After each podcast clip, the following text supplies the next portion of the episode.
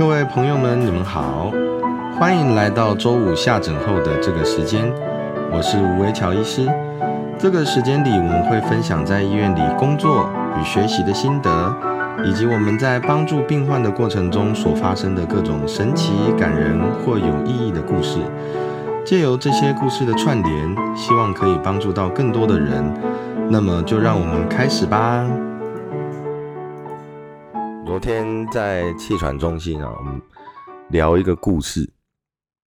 这个故事就是啊，Stanford 建立的故事。那当然，它前面是因为呃，在聊其他像是学校的一个呃运作啊，哦，那教育体制底下他们一些对教育体制，因为最近那个。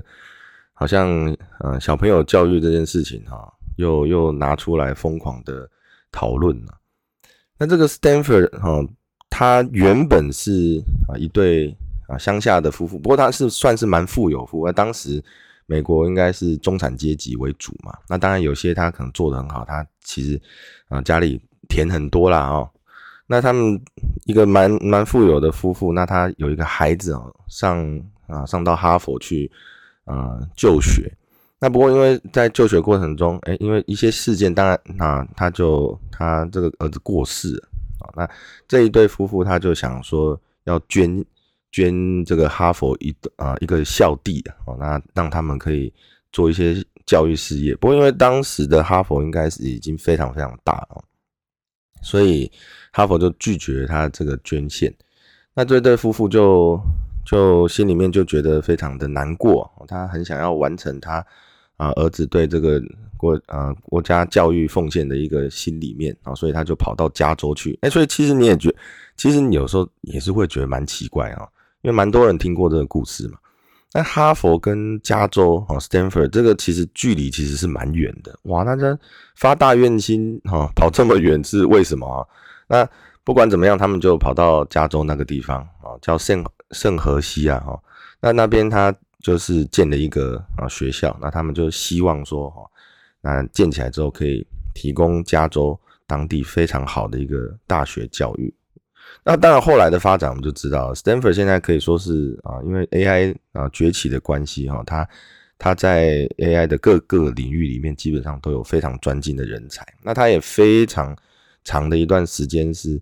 推动这个 AI 发展的一个很重要的一个学术圣地，基本上啊，你待过 Stanford，感觉上就把你跟这个 AI 啊、创新呐、哈啊这些连接在一起。那当然，它的医学院是非常非常的强啊。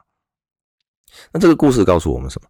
这个故事告诉我们说，哈，实际上一个挫折哈，并不并不代表什么，甚至有的时候，一个挫折其实才是。一个事件的转机呀，那不过当然，他这个作者其实代表的是一个一个人生命的消失啊。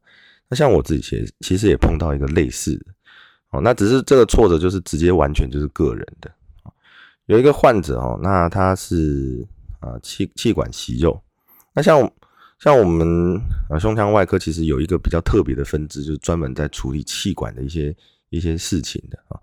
那这个就。就是我，所以我离开我训训练医院的时候，其实当然也是自诩，就是说好，那我就专门做这个，对不对？好，你年轻的时候当然都会有一些啊，认为要要做一些崇高理想嘛。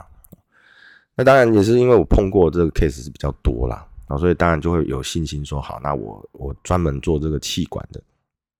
那像之前有做什么那种气管重建呐，好，然后那种紧急断掉的、紧急重接的啊，然后这种其实都有。都都有这些经验之后，你就会觉得，嗯，这这个部分应该我们很能够掌握。那这个气管内息肉哈，那很多是有些是啊，像是气切啊，做完气切之后，那它可能气切移除，但是因为之前有一个有个管路在气管内，所以它就留下很多息肉这样。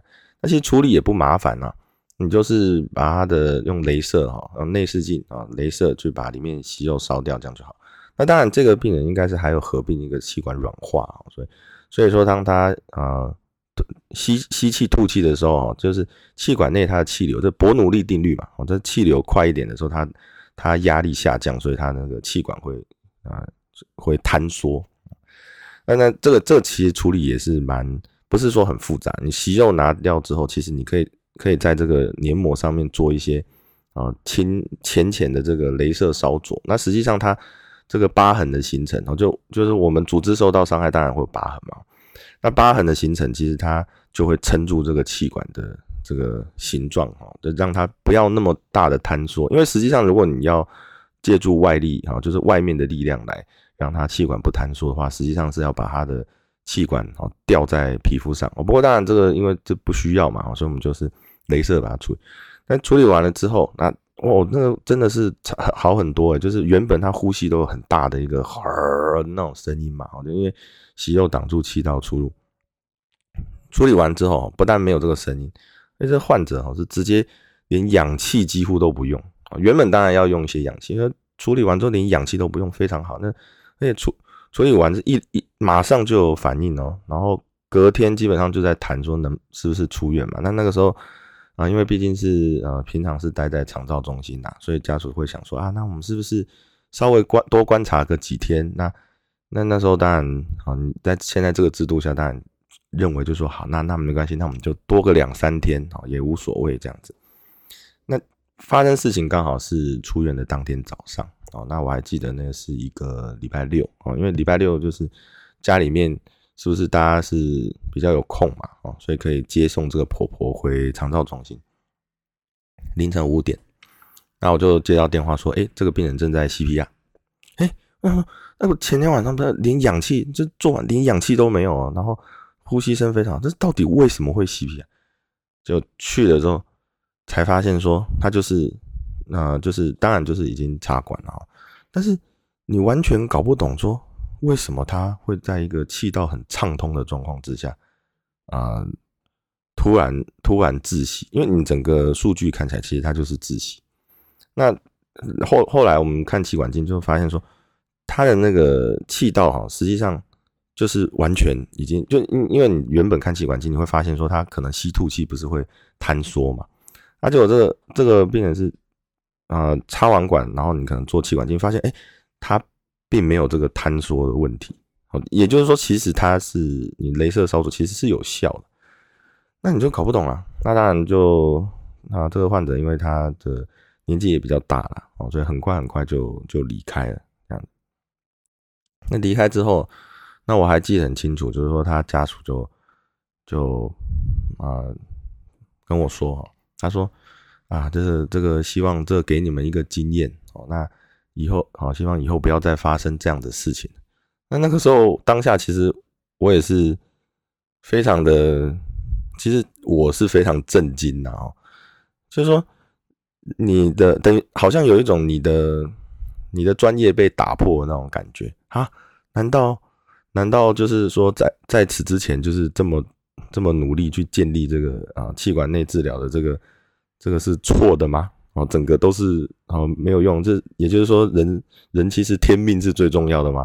就是说，你不管怎么样努力，基本上好像都有一种撞墙的感觉啊。就是啊，天天要你啊，君要臣死，臣不得不死啊。我这个其实是当下是非常非常震惊，非常非常挫折啊。那后面当然又碰到很多这种。气管内这其实有蛮多精彩 case，基本上可以说是每一个 case 都蛮精彩。那不过就没有再碰到这个了啊。那这个这个事件就让我想到，就是挫折这件事情真的是你只能够你只能够面对跟忍受，你不太可能去避免它的。